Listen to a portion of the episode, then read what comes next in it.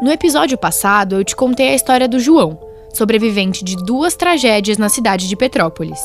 Se você ainda não ouviu, recomendo que pare aqui, volte e ouça em sequência. A partir de agora, eu te conto o outro lado da moeda, o relato de quem salvou.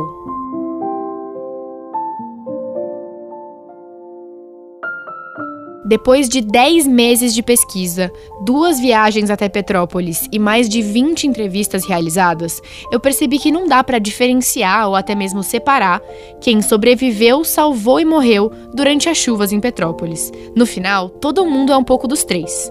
Nesse episódio, eu te mostro os relatos de quem atuou na linha de frente em mais de um desastre no município.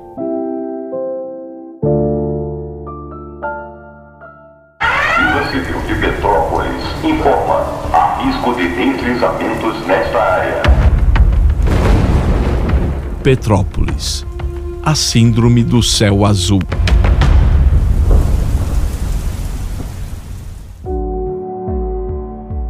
No verão de 1988, mais especificamente na sexta-feira, dia 5 de fevereiro, 134 pessoas morreram por causa das chuvas na cidade de Petrópolis. Até então, tinha sido a maior tragédia no município. Em 2022, o estrago foi ainda maior. 241 histórias foram arrastadas pela chuva. Nesses 34 anos que separam uma tragédia da outra, Petrópolis se viu inundada incontáveis vezes.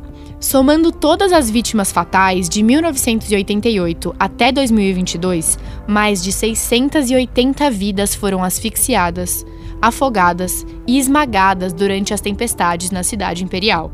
Esse número não inclui outras tantas pessoas que ficaram sem seus lares e sem trabalho. É o caso de Teresa Azevedo, motociclista que mora em Petrópolis e perdeu emprego lá em 88 quando a chuva invadiu o município. Desempregada, Teresa resolveu mudar de vida e sair da cidade. A Rua Teresa acabou.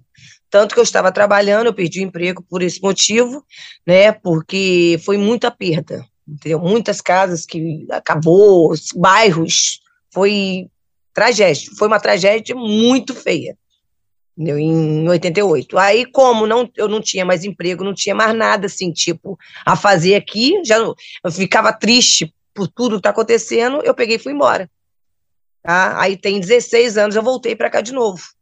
É, e agora teve essa outra triste tragédia que foi, acho que é a pior de todas. Por já ter sofrido na pele os danos do desastre de 1988, Teresa resolveu fazer diferente em 2022, quando em 15 de fevereiro 234 pessoas morreram e em 20 de março outras sete vieram a óbito. Teresa é presidente do Motoclube de Petrópolis e me disse que o grupo sempre amparou pessoas em situação de vulnerabilidade. Com o desastre de 2022, motociclistas do Brasil inteiro começaram a procurar por ela para saber como ajudar Petrópolis. Minha casa ficou lotada. Aí era caminhão e caminhão que vinha. A minha casa ficou, num tal jeito, muito cheia. De mercado de roupa, de tudo. E foi tudo entregue. Entendeu? Tudo foi entregue. Aí as pessoas começavam a me procurar. Ah, eu preciso disso, vem aqui buscar. Ah, eu preciso disso, os animais. Era muita coisa, muito. Ó, oh, foi lindo, foi lindo. E a ajuda para a população petropolitana aconteceu nas duas tragédias de 2022, tanto em fevereiro quanto em março. Quando eu perguntei para Teresa qual foi a motivação para ela mobilizar uma rede de pessoas a ajudar outras tantas, eu ouvi o seguinte: Foi o coração que, que mandou fazer. E foi, foi difícil. Eu emagreci, eu perdi noite de sono, eu deixei meus filhos, né? Eu abandonei eles por causa da, da causa que eu agarrei com, com força. Foi, foi complicado. É muito triste ver as casas, os lugares que passa, né? As barreiras que caíam, não tinha como passar. Nossa, foi muito triste. Enquanto Teresa se erguia para amparar tantas famílias necessitadas, alguns parentes dela também estavam do outro lado, precisando de ajuda. A minha sobrinha, infelizmente, perdeu a casa. A mãe dela ficou debaixo do estrondo. A sorte que teve um armário e um sofá. Ela ficou presa. debaixo do armário do sofá. Ela não morreu. A casa caiu, ela não morreu. Mas perderam tudo. Entendeu? Então é, foi complicado. Ela perdeu a tia dela, ela perdeu a avó dela, o irmão dela ficou internado muito tempo, a mãe dela também. Entendeu? Então a família também teve perdas. Foi, foi muitos amigos também. Foi triste, foi muito triste, muito triste. Apesar da dor, o que mais me chamou a atenção na Teresa foi a empatia. Por isso eu te convido agora a parar um pouco, fechar os olhos, escutar a tempestade no fundo e tentar imaginar o cenário da cidade em um dia de desastre. Metros de água cobrindo até mesmo ônibus e árvores. A lama invadindo casas e estabelecimentos. A rua se transforma num rio, carregada de lixo, pedaços de concreto, madeira, vidro, carros sendo arrastados e corpos jogados. Até para quem queria ajudar, o trânsito na cidade era desafiador. Juntava uns amigos que é motoboy, que nesse ponto os motoboys daqui foram excelentes. Os carros vinham na frente, nós íamos na, é, vinha atrás, a gente vinha na frente, abrindo o espaço, porque não tinha como entrar dentro de Petrópolis. Aqui, mais uma coincidência. Quando eu fui conversar com Fábio Contreiras, porta-voz do Corpo de Bombeiros do Estado do Rio de Janeiro, ele também me falou dessa ajuda dos motociclistas. Que a gente teve muita ajuda dos motoboys, né? Os motociclistas da cidade de Petrópolis nos ajudaram bastante, porque a, a, a via natural de carro não, não andava, os carros não andavam. E a gente começou a pegar as, as contramão, a contramão que ajudou a gente a, a chegar. Então, eles faziam esse balizamento com as motos e a gente conseguiu avançar pela contramão é, para chegar no quartel. O bombeiro Fábio atuou como primeiro tenente na tragédia de 2011, que atingiu sete municípios na região serrana do Rio de Janeiro, inclusive Petrópolis, onde mais de 70 pessoas morreram. No total, foram mais de 900 vítimas fatais. Nos dias 11 e 12 de janeiro de 2011, o Brasil inteiro parou e voltou a atenção para a região serrana do Rio de Janeiro. Em apenas três horas, o volume de água ultrapassou a previsão para o mês inteiro. Com tantas perdas, essa tragédia foi classificada na época como a maior catástrofe climática do país, segundo o Centro de Previsão do Tempo e Estudos Climáticos.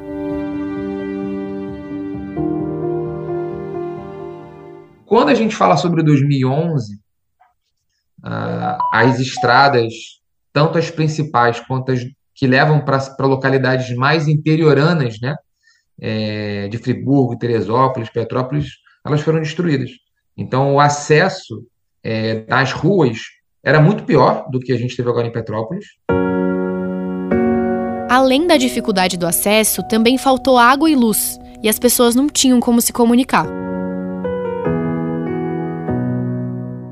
Toda a rede celular caiu, a gente não conseguia falar por telefone, a gente só conseguiu falar é, utilizando telefone de satélite. Foi muito, muito, muito ruim em 2011. É, alguns bombeiros chamam é, 2011 é, de cataclisma, né, que é uma palavra que as pessoas dizem que é, uma, é, um, é um desastre tão grande, tão grande, que muda a própria geografia da cidade.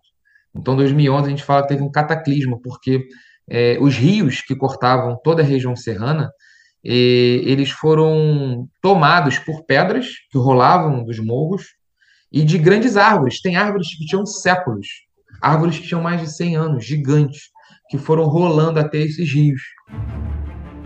Além de ter atuado nos resgates na tragédia de 2011, Fábio trabalhou como porta-voz nos dois desastres de 2022 em Petrópolis. Com a experiência de 2011, o bombeiro consegue comparar bem os dois cenários e relata como foi a situação de fevereiro de 2022. A gente, a gente não via muito asfalto, a gente via lama, né? É, nas vias que levavam a gente ali até o quartel, porque o nosso objetivo ao chegar no dia 15 era chegar no quartel, né?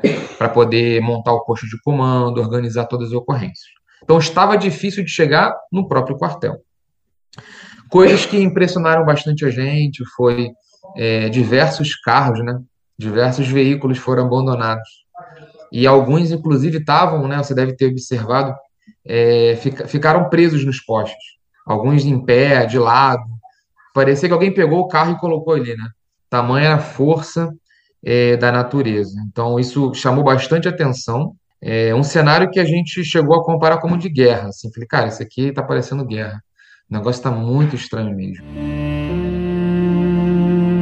A experiência de 2011 do militar amorteceu o impacto do cenário desastroso daquele dia 15 de fevereiro de 2022, mas a situação estava ainda pior do que o esperado.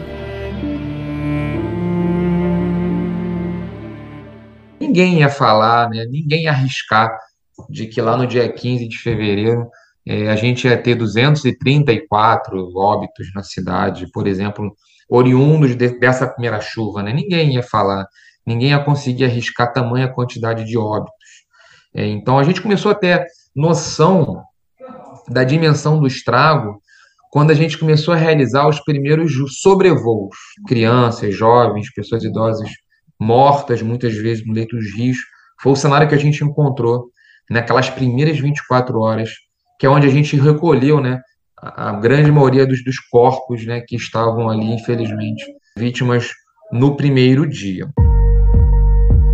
Durante a nossa conversa, eu quis entender melhor como funciona a rotina de um bombeiro em um contexto de tragédia como aconteceu em Petrópolis. Fábio ficou cerca de 20 minutos explicando o modus operandi. Em resumo, eu vou citar as etapas. Primeiro, os militares recebem avisos de previsão de chuva, pelo celular mesmo. A partir daí, a Defesa Civil envia alertas para a sociedade. E o Corpo de Bombeiros já tem uma equipe preparada e sobre aviso para atuar nessas condições. Com isso, assim que cai uma denúncia de deslizamento ou desabamento no 193, a ocorrência fica registrada no sistema e alguns militares são enviados para o local. É assim que esse, essa ocorrência é registrada no sistema, o quartel despacha a primeira equipe.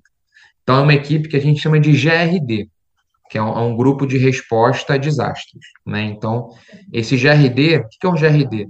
É um grupo de cinco bombeiros. Esses cinco bombeiros eles vão dentro de uma viatura e vão reconhecer e atender essa primeira solicitação de emergência, tá? Se ela observar que é uma situação grande, como foi lá o Morro, do, o, o morro da Oficina, é, ela retorna a ligação para a central e pede mais apoio, obviamente. Se não for muito grande, ela consegue atender a ocorrência e dali a ocorrência já é finalizada. Esse grupo de cinco bombeiros, nós temos bombeiros que são capacitados e têm uma especialização. São pessoas que fizeram cursos para se aprofundar é, em desastres naturais. Fábio ainda explica que se a equipe perceber que não é possível atender aquela região, que precisa de mais apoio, o bombeiro de Petrópolis lança no sistema e automaticamente todo o estado do Rio de Janeiro tem acesso a essa informação.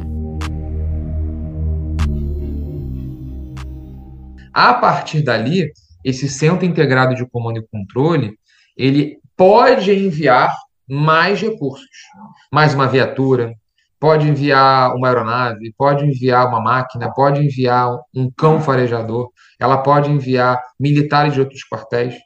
Então, esse sistema, que é o, o comando de, de integrado de, de, de, comando e controle, né, o centro integrado de comando e controle, é de lá que saem todos esses recursos apoiando o quartel de Petrópolis. Quando o militar chega na ocorrência, o primeiro passo é isolar o local e fazer o difícil trabalho de retirar as pessoas e os familiares que estão ali, para que não tenham mais vítimas caso ocorra um segundo deslizamento. Por isso que o bombeiro, quando chega no local, ele isola, passa uma fita, pede para os familiares saírem, isso é muito difícil, mas a gente tenta fazer com que o local fique isolado.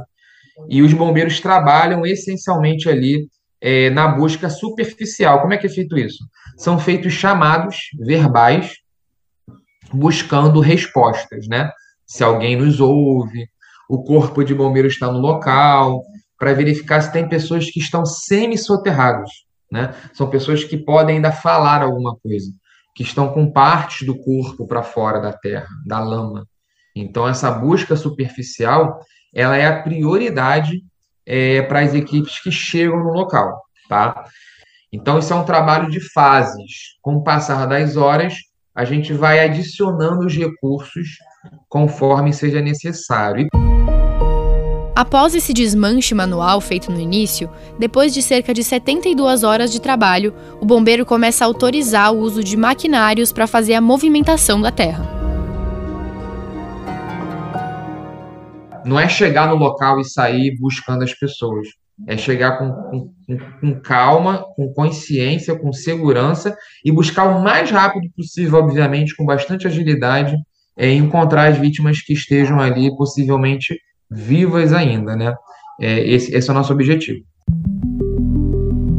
Fora a parte operacional, Fábio ainda revela que deu muitos abraços durante a operação, já que muitas vezes a população vê no corpo de bombeiros a esperança de achar um ente querido. A gente, quando chega ao local, a gente vai muito focado, muito concentrado.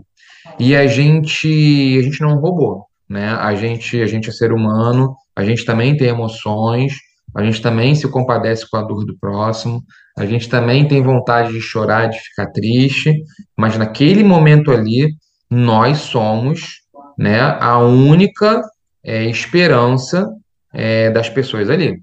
Né? Entre o desespero, é, a gente tem que escolher a esperança. As pessoas procuram a gente muitas vezes e olham para a gente e falam: olha, você vai conseguir tirar meu filho. E até é, é, foi muito difícil agora em março, porque elas queriam cavar com a gente, né? Então elas queriam pegar numa enxada, queriam poder acelerar esse processo, né? É, de encontrar às vezes um familiar, por mais que fosse o corpo do familiar, mas ela queria acabar com esse sofrimento. E ela queria ajudar tanto que ela queria se colocar em risco. Na história de Petrópolis, chuva tem sido sinônimo de morte. É praticamente impossível não ficar apreensivo com o futuro. E a pergunta que sempre fica é: o que esperar para o próximo verão? A resposta vem na voz da motociclista Teresa Azevedo, que você já conhece. Aqui é, é, é, aquela música que tem, né? As Águas de Março, né? Tem uma música assim, não é? Você já reparou aquela música? Essa, aquela música, é, eu acho que é a música de Petrópolis. Porque a maioria das vezes gente chega a marços, assim, não é às vezes aqui, mas sempre tem um lugar que acontece alguma coisa dentro de Petrópolis. Entendeu? E sempre são as águas de março. É o projeto da casa, é o corpo na cama, é o carro enguiçado, é a lama, é a lama, é um passo, é uma ponte, é um sapo, é uma rã, é um resto de mato na luz da manhã. São as águas de março fechando o verão, promessa de vida no teu coração.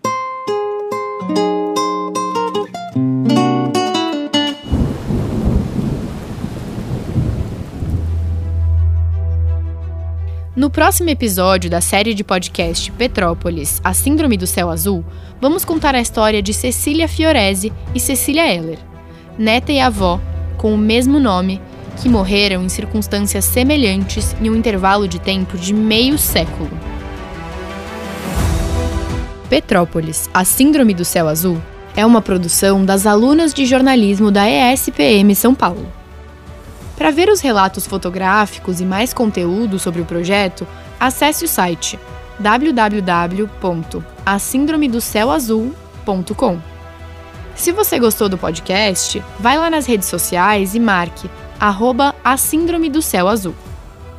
Eu sou Letícia Ferreira, apresentadora desse podcast. A Duda Cambraia é a responsável pela produção das entrevistas e pela montagem do roteiro. A decupagem e a edição dos episódios ficam a cargo da Amanda Locali. Marcelo Bonora é quem dá a voz à vinheta e fica à frente das questões técnicas, junto com o Afonso Afonsos.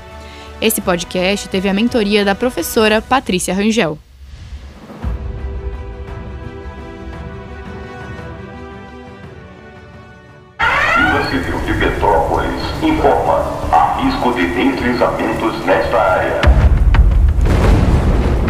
Petrópolis. A Síndrome do Céu Azul.